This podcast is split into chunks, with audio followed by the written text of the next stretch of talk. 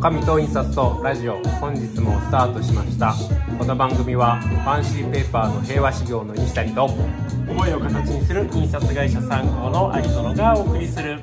上藤印刷とデザインにまつわるさまざまな話をゆるゆると語る番組です。こんばんは。1週間早いですね。ということでコメントいただきましたけれども。本当に早い。それ最近仕事が忙しいからねまあまあぼちぼちねぼちぼちとやらせていただいております。なんか仕事といえば、うん、ペーパーボイス東京のイベントも随分人が集まってるみたいですね。そうですね。あれ確か前,、前回ぐらいに、はい、もうすぐ始まりますということで,、お話しさせていただいた、はい。ハクとファンシーペーパーのコラボアーカイブ展アットマーク東京、はい、これが、えー、今週の金曜日最終日になるんですけれども、はい、非常に大勢の方が来ております。何その棒読みな感じは。でもなんかめちゃくちゃ多いんですよ人が。なんかね、うん、イベントに人が戻ってきましたよね。うん今日は東京ビッグサイト、うん、行ってきましたけど何年ぶりだろう？4年ぶりとか、うん、こんな人が人っていたんだっていうのを最近思い出すんですよねこのそうこの12、週間かな。ちょうどうちも今週ね、えーと、隅田100人会議という、まあ、いろんな地域で100人会議っていうイベントがあって、はい、その地域でいろんなゲストその地域のゲストスピーカーが喋って100人になったら終わるっていうイベントがあるんですね。でそれを隅田100人会議という形でここでやるんですけど、うん、これも会場参加が30名なんですけど、はい、もうあのーいっぱいになっちゃって、はいはい、であとはもうオンラインだけっていうような風になってて、うん、だいぶなんかこう人の流れも変わってきたのかなっていう気がしますね。そうですね。だから、うん、まあもちろん飲み会も増えましたし、うん、今日みたいにそのビッグサイトで、うん、私いろんな人と結構直接出店されてる方と喋ったり、はい、でよくよく考えたらたかだか1年2年前まで、はいあのそういうイベント系もオンラインとかで、うん、それが悪いわけじゃないしそれしかやり方なかったから仕方ないですですけど展示会とかイベントとかもやっぱりオンラインイベントとかあったじゃないですか。ありましたね。でやっぱあの画面上でこううんうんうん、それこそ自宅の子供部屋から 画面で見てて、うん、であの終わったら、はいあそうだご飯だみたいなね、うん、家で、うん、あれ何だったんだろうなと思って、ね、まあ、それはそれで今日も昼間に1件オンラインセミナー出てましたけど、うん、それはそれで気軽でいいしオンラインセミナーは良かった、あの良かったっていうかでもやっぱりあの面と向かってあって、うん、私あの今セミナーも相当やるようになって、はい。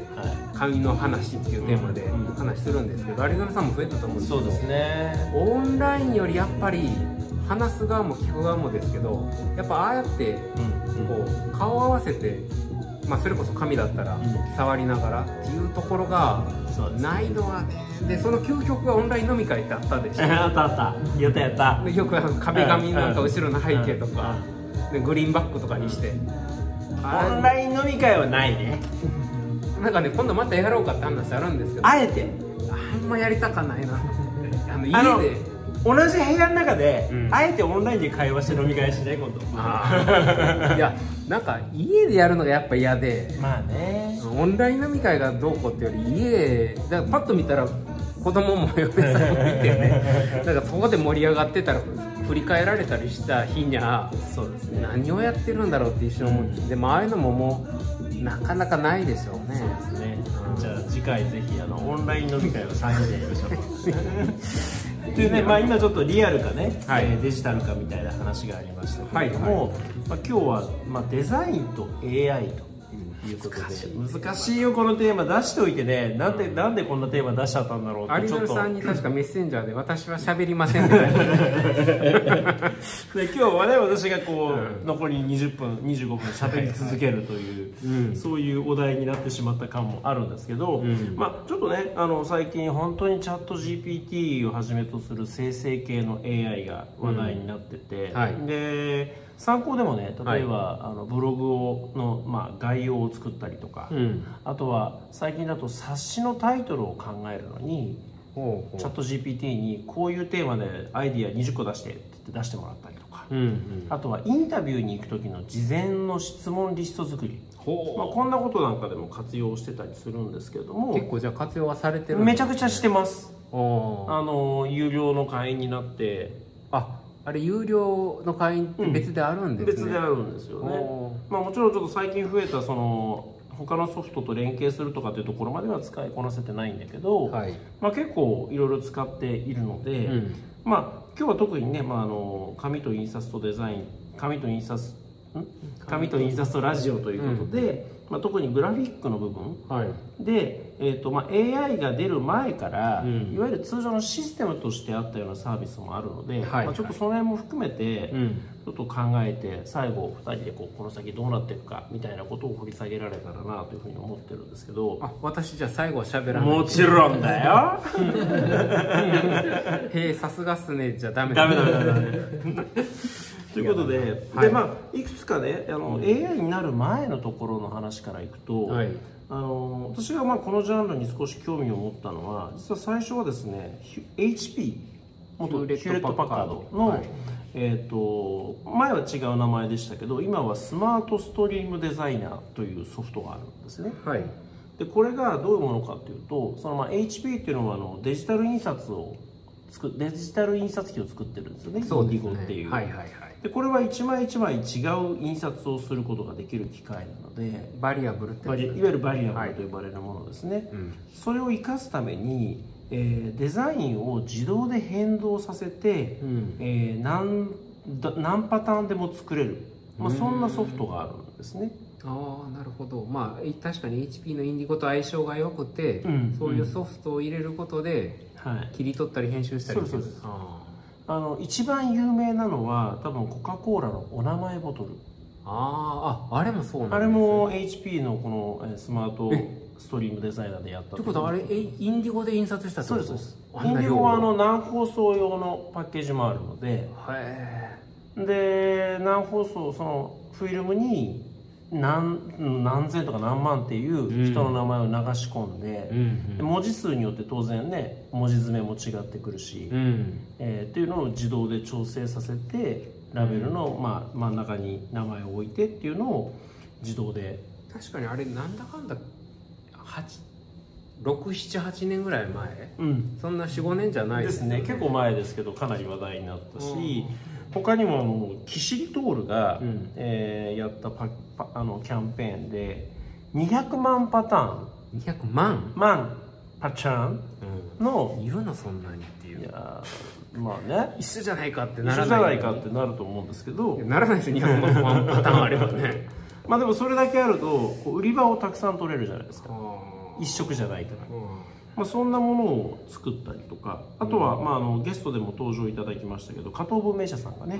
あの森美術館。の図録を3000冊表紙を別に作った、あれはよくわかりましたね、うん、あんなものを作ってるのがこのスマートストリームデザイナー、まあ、昔はモザイクっていうソフトでしたけども、うん、まあ、これなんかがその時代デザインを自動生成するっていう意味では走りだったんじゃないかなって思うんですよね。さっき言った切り取ったり、うん、文字をこう編集配置を変えたり変えたりってい。うレイアウトを変えるみたいなのが、はい、じゃあ走りというかスタートだったんですね。で、ね、これはもう本当にまさに今西谷さん言ったようにレイアウトを変える。ものをこう大量にやるっていう考え方だと思うんですけど、もう一方でそのデザイン、まあ、これはこの前、あのここで、まあ、コーラボでねイベントをやりましたけれども、うん、えー、これもまた印刷機メーカーのコニカミノルタさんが作っている EX 完成。はいはいありましたね。これはあのデザインを定量評価するシステムなんですよね、うん。うん、で、まあ、EX エクスプレイナブルということで、その感性をせ、まあ、説明可能にするということが目的で開発されていて、はい、そのデザインのどの部分に注目人の目が集まるかっていうことを、うん、まあ、ヒートマップのように表示をしたりとか、あとは使われている色味を分析することでそのグラフィックがどんな印象を与えるかみたいなものをこうチャートで示すことができたりとかどこの場面で使うのかがよく分からなかったんですけどね。ああでもあれじゃないですかね。あのどっちがどっちのデザインがいいかみたいなそういうことですか、うあのー、これ実際ねここであのデザイナーさんにたくさん集まってもらって、うんね、使ってもらいましたけどあれで出てくる結果ってデザイナーさんにとってはごくごく当たり前の結果しか出てこないじゃないですか。デザインを学んだことのある方にとっては、はい、ここに目が集まるよねとか、うんうん、えーと、こんこういう色使いだったらこんな印象を与えるよねっていうような分析なので、うん。うん。でも一方でデザインを学んだことのない一般の人たちにとってはデザインってなかなか判断基準のないものじゃないですか、はい、でそういう人たちが、えーと、判断するためどのデザインがいいかを判断するとか。説得材料みたいなものあとはその社内での説得材料だとか。なんでその実際まあコニカミノルタで開発されたあの広島大学の先生いたじゃないですか、はい、あの方なんかとも話していてもそのデザイナーさんがお客さんに説明する時のツールだったりとか、うんうん、もしくはそのデザイナーさんから上がってきたものをお客さんの中で評価するためのツールだったりとか、うん、まあ、そんなことじゃないのかな。だから少なくとも、うん、このさっき言ってたスマートストリームとか、はい。はい、この EX 感性っていうのも、すで、すでにデザイナーさんが作ったものに対して、編集レイアウト変えたり、うんうんうん、なんだ。でそれを評価する客観的な仕組みみたいなそうですね。いう意味合いですよね。まあ、確かにそうですねあの本人が作ったものに対してっていうことですよね。確かにそのなんだ、えー、HP のスマートストリームデザイナーだったら、うん、ベースとなるレイアウトが誰かが作ってるわけですから、ね、誰かが作ったものがなきゃいけない。例えばキシリトールだったら、うん、そのに確か20人ぐらいのうん、その若者の描いた絵が元になって。やっぱそうですよね、うん、でそれを、えー、システムが自動で切り取ったりとか、うん、えー、拡大したり縮小したり、えー、回転させたりっていうことでパターンを作っているから、うん。まあその辺がだから生成系の AI とは違うところですよね。そうですよね、うん、なんかそこはまあまあ、うん、あのなんとなくイメージがつくと想像がつく話ではあるんですけど、ね、確かにそうですね、うん、なのでまあこの辺はまあ時代的にもその今の AI ブームの前に起きたものだったりするのかなと思うんですよね、で、まあ、EX 完成もリリリースされたのは今年に入ってからですけれども、ね、まああの当初の段階では AI の機能は特に搭載をせずに、うんうん、その脳科学の知見に基づいて作られたシステム確率統計みたいなところですかね。見るそこに行く確率が高いみたいな。うん、なんですかね。なんかそういう考え方、うん、もしくはその人間の脳はこういう考え方をしますよというパターンで分析をするような、うん、そんなシステムでしたけれどもここから今そのなんだろう元があった上でそれを評価する可変にするっていうようなものとは全然違う世界が今始まっているような気がするんですよね。そう毎日ニュースになってます。ね。本当毎日ですよね。うん、そのさらに言うと、うん、1年前一切出てこなかったからね。うん、そうですね、うん、いつぐらいだろう聞き始めたの？は半年ぐらい前？そうですね。よく知ってる人でも半年前ですよね、しも3月2月3月ぐらいになんかこれは抑えとかなきゃまずいなと思っていやそうだと思いますよ。だから本当半年で、ね、始めた感じですけど、うん、まあ例えば今日もねそのさっき言ったそのセミナーオンラインセミナー出てましたって言ったのが、はい、そのウェブマーケティングに関するセミナーだったんですけど、はいでこれでそのチャット GPT でその例えばイベントを行う、うん、イベントをその実施するって、まあ、これもマーケティング活動の一環じゃないですか、はいそうですね、そこにおいて、えーと、チャット GPT がどう使えるかっていうそういうセミナーだったんですね。難しそうなセミナー。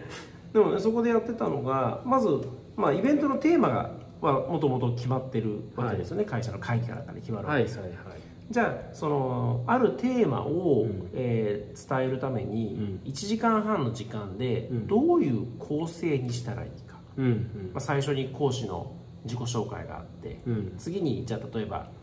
じゃあそうだな。効効,、えー、効果的なファンシーペーパーの使い方についてってセミナーをしたいですと、うん、そしたらその1時間半のセミナーの構成を考えてください、はい、と、はいはいはい、じゃあ最初に講師の自己紹介があって、はい、次にファンシーペーパーとは何かという説明があって、はい。はい、その後にファンシーペーパーの具体的な使用事例、うん、成功すいいパターンと悪いパターンの比較があって、うんうんうん、で最後にまとめをしましょう、みたいな構成ってすぐ出してくれるわけですよね。ああチャット GPT, チャット GPT で。で。それを今度じゃあこんなイベントですっていうことで告知用のタイトルを、うん、えー、10パターン作ってください、うん、って言ったらまあ5秒ぐらい出てくるわけですよね、うん、でそれをウェブサイトに載せるための告知文作ってくれとか、うん、プレスリリースするためのプレスリリース作ってくれとか、うんうん。あこれも簡単にできちゃうし、うん、さらに当日の話の内容を、まあ、これは別の AI を使って、えー、議事録にして、うん、でその議事録になったテキストを今度はウェブサイトに載っける時に、うん、当然丸々全部だと文字が多すぎちゃうから、はいはい、えー、検索でちゃんと引っかかるような SEO 対策を考えたウェブサイトの文章に要約してくれ。ほう。ここまでできちゃう。でここまではうちでもやったことがある。うんまあなんとなくできるんだろうなってことは分かります、でものの見事に上手にやってくれます、うん、あの変な話そうだな。新入社員に、うん、なんとなく言わんとしてることは。一時まあ2日間かけて何度もやり直しさせて出来上がってくるぐらいのレベルまで、はいはい。1分でできてそうですね。っていうそんな感じ。あの時間だけ、ね、そうそうそうそうそうでしかもだ出来が悪いやり直しって言ってもいじけないしね。うん、うん、確かにね。そうそうもう一回やり直してください、うん、こういうところをやり直してくださいって言ったらやっぱ1分後に行きますよね、うん、でだからまあそういう意味でテキストの世界文章の世界でいうと、うん、もうこの半年で実務でかなり便利なレベルまで AI が入り込んだなっていうふうに思ってるんですね。私もね、もちろん前提条件とか結構ちゃんと入れて、でこの商品の新商品名の名前ネーミング考えてくださいって書いても、全然面白くなかったり、まあそういうのはありますそうそうそういうのはありますけどね、編集するとか、あのまとめるとか何々より文章を変える、まあ編集か、そこの辺は本当に完璧ですよね。そうですね、でまあそうやってテキストの世界が変わってきて、でビジュアルグラフィックの世界っていうのは一歩まだ遅れてるところあると思うんだけれども、まあもう目前でしょう目前だろうな。で私より詳しい人はねひょっとしたら聞いてくださってる方の中にいらっしゃるかもしれないんですけど、うん、私が今知ってる範囲で言うと例えばその写真の世界。はい、モデルさんを使って写真を撮ってそれを広告に使うみたいな世界でいうと、もうすでに例えば ZOZO タウンのねえー、これドリップっていうのかな？あのバーチャルヒューマンとかデジタルヒューマンと呼ばれているようなその AI が合成した架空の人物。え今それ調べたら ZOZO タウンのやつで調べたらそういうのが出てくる見たですよ僕も ZOZO タウン見たけどどれがリアルな写真でどれがバーチャルか分かんなかったんだけど、うん、あとはねインフルエンサーで、えーと、インスタグラムの中に今っていう、うん、あのピンクの髪の毛した女の子がいるんですけど、はい、40万人フォロワーがいるんですけど人間じゃないんですよああそういう系か。バーチャルヒューマンなんですよね。ああでもう、そういう形でもう見てても全然見分けがつかないぐらいだし、はい、そのバーチャルヒューマンであることを受け入れて、うん、えっ、ー、となんていうのかなフォロワーが40万人もついていたり、うん、でもこれってそのこう例えば広告っていうことで考えるとね、うん、これその人の肖像権の問題とかね、はい辞めちゃって事務所と揉めたから写真使えなくなりますみたいなこと起きないし病気しないし某アイドルみたいに不倫疑惑とか起こさないし。さらに言うとね例えば西谷さんの体型とディレクターケイシの体型違うわけじゃないですか、で自分が買いたいお洋服を自分の体型で表示させるようなことができちゃうわけじゃないですかまあ、それはかやあるかどうか別で、うんうん、そんなの持ち帰ってこと技術的にはできちゃうとした時に、うん、じゃあ広告のために写真を撮るという仕事そのものはこの先どうなっちゃうんだろう？みたいなこと、モデルさんも含めて、ね、モデルさんも含めて、あとはこれまだちょっとねもう使ってまだ使いこなせてないんだけど、はい、イルシルっていう AI があって、はい、これは、えーと、ストーリーをテキストで入力するとね、うん例えば10枚なら10枚のパワーポイントのをにして返してくれるんですよ。テキストを入力するとパワーポーズが作られる。こういうストーリーのあの、ね、資料を作りたいってこのストーリー作るのはチャット GPT に作らせるんだけど、はい、それをこのイルシルにボンとぶっ込むとパワーポイントが作ってくれるんだ。ビジュアルもある程度でパワーポイントもこれまあほぼほぼパターンがあるわけじゃないですか。はいそうですね。最初の1枚が書き出しがあって、うん、でみたあの何項目最初に今日伝えたいことのサマリがあって、うん、で確かに、えー、チャチャート図だったりとか、うん、そうね例えば今こういう問題があってそれに対してこういう解決策ありますよっつったら矢印でつなぐみたいな、はいはい、論理構造を基本的には絵にしてるじゃないですか、パワーポイントのコンテンツ。って。でそうするとそういうのって、まあ、いろんなパターンに当てはめていくだけだから、うん、そのできちゃうわけですよね。そうですね。で今聞いてる話だとパワーポイントに近いうちにこの機能が標準装備されるそうなんですよ。ね。ほう。おそうすると今までパワーポ一生懸命作ってたのを、うん、テキスト入れたら、うん、出来上がっちゃう。ね、なんかワードで作ったやつをポイって入れたら、でもすでにテキストでストーリー作るのはさ、うん、できてるわけじゃないですか。あそうさっき言ったチャット GPT, チャット GPT でね。やだな。っていうことはパワーポイントにできてイラストレーターにできない。もしくはインデザインにできないってことは多分ないですよまあこの壁はそんなに高くないってことでしょ、うん、じゃないかなっていうふうに思うと、うん、さっきそのね写真のあり方も変わるだろうし、うん、まあ、すでにライティングは変わった、うん、企画企画とかライティングの部分は変わった。そうですね。で次写真だとかグラフィックデザインだとかっていうところも、その変わっていくような状況になっていくんじゃないかなもう近いんじゃないかなっていうのはすごく感じるんですよね、どうなっていくんですかね？ねどうなっていくんでしょうね。うんどうなっていくんだろうな。でもなんかその AI ってこうこれまでのパターンを分析して、はい、そこから最適な答えを見つけ出すっていうやり方ですよね。そうですね、うん、うんでそれはもうすでにその繰り返しをどれだけ速いスピードで大量のデータから引っ張ってくるか。これに関して言えば、うん、当然 AI の方が優れてるわけじゃないですか。そうですね。だからこそその勝ちパターンを覚えて当てはめていくっていうチェスだとか将棋は人間より強くなっちゃったわけですよね、でねそう考えるとアートは別ですけど、うん、デザインってまさに過去のパターンの中から最適解を見つけ出していく作業じゃないですか、うん、まあ、そういう側面もあるんでしょうね、うん、でそんなふうに定義をした時にあれ？これって AI の方が得意な作業なんじゃない？っていう気がするんです、まあ、まあじゃあ仮に紙面だったり画面の中で、そのバランスを見ながらそうそうそうそう、えー、人が見心地がいいとか見やすさみたいな、理解しやすいとか、でさらにはクライアントからもう意図を理解しない鬼のような修正記事修正の指示が来たとしてもはいはい。拗ねたりしないじゃん、うん、まあさっき言ってたすぐにまたそうそうそうそうはいはい分かりましたつって生成するわけでしょ？で、ね、まあ、今すでに言語の世界でさっきのその本のタイトルなんかも、うん10出してうまくいかなかったらあと30出してって言って30出させると、うん、1個ぐらいとんでもなくいいのが出てきたりするわけですよ。ああじゃあ質より量が圧倒的に多いと数打ち当たるみたいなことうん、で出てきてあこれとこれつなげたらこういうもっといいのできるじゃんみたいなことで、出来上がっちゃうってことを考えると、うん、そのなんだろうそういうなんだろうな作る作業においては、うん、もう上回っちゃう時期に来てるのかなっていう気がするんですよね。うん。まあ、そうなってくると、そのまあもともとそのデザインっていう言葉自体が相当あやふやですし、うん、デザイナーさんグラフィックデザイナーっていう守備範囲だって、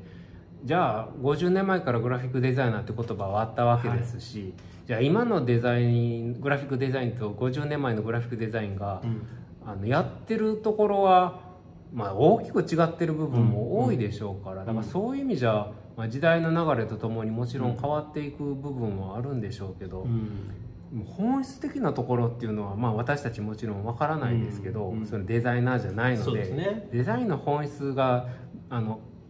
なんだ生成 AI ができて、それでも生き残れるのか生き残れないのかっていうのは私はわからないですけど、うん、その一個ねその違和感があるっていうまああえてそういう言い方するとすれば、はいはい。あの結局今まで言ってたその編集もそうです。過去のものから、うん、あの引っ張り出してきて、うん、で、えーと、標準化されたもので、はい、答えを出していくわけですから、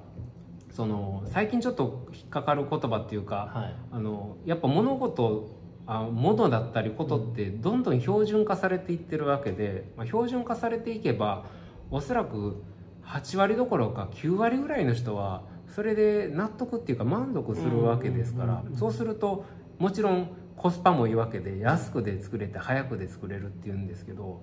なんかねそこその1割2割残った部分で多分そこはやっぱりこの AI 生成 AI ではこう解決できない部分っていうのは、やっぱ残ると思うんですよね。そうですね、うんそのなんて言えばいいのかな。その過去の延長線上にないもの。そうそうそう。だから例えがよくないかもしれないですけど、ビジネス書とかでも あの比較的売れてるようなとか、今、はい、今のタイトルがあったとしたら、大体それにあのタイトルは違えど中身大体一緒で、うん、これも大体中身が標準化されていくから、うん、あのまあ、最初の一つは面白かったとしても、はい、あとはもう大体一緒みたいなことになってくるからそうですね。私がチャット GPT とかで聞いても、うん、まああのこれは賛否両論あるんですけど大してやっぱあの面白いというか、そうきたかっていうのはなくて、優秀なんですよすごく、あまあさすがそうだよねだからそうだよねっていう返事は来るけど、なかなか自分の中であのなんだろうちゃんとど真ん中には帰ってくるけどそうそうそう。こう来ると思わなかったっていうのはないえっとね一言で言うと、うん、面白くない 全然。そうですね。普通に、うん、あそう、そりゃそうだっていう話で、だからそこはそこが多分ね、あの反標準化の人たちはそこで飯食っていけると思うんですよね、そうですね。うん、一方でそのなんだろう変化球は必要なくて、うん、ちゃんとど真ん中にボールを返してあげなきゃいけないようなお仕事もたくさん今のね世の中にあるとすると、はいはいはい、そこは AI を使って効率的にやっていける部分そうですそうです。でちょっとね語弊がある言い方してしまったんですけど、うん、変化球望んでるわけで何か探すんじゃないんですけど、うん、最初から標準化されたものを目指して私は少なくとものとか比較を考えないので、だったら別の人が考えればいいわけで、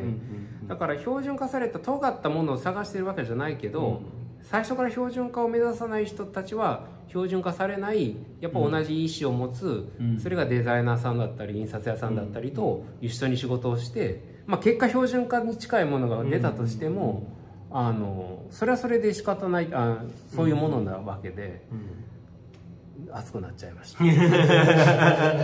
あの、自分は今日喋れないって言ってたのにね、あのめっちゃ熱くなってますけども。だから、うん、むしろそういうものがどんどん出てきて、うん、あのディレクターケイシも言ってましたけどそうすることで、うん、あの反標準化的なところの考えだったり、うん、あのそういう人たちとそれこそ肌身をこうそうです、ね、肌身で話をしていくと、そこが際立ってい際立っていくと思うんですけどね。うん、ね。まあ、だからこそね本当にあの進んでいく道はそっちだろうな、まあ、西谷さんがよく反標準化連盟とか言うけど、うん、でも一方でその大きな地殻変動が起きてることは確かだから、うん、目を離しちゃいかんなってそんなことをねなんか思っていますよね、うん、アリゾナさんはだからねそういうの常に追いかけていくんですけど、うん、私もねもうそういうのがいよいよど真ん中に来たら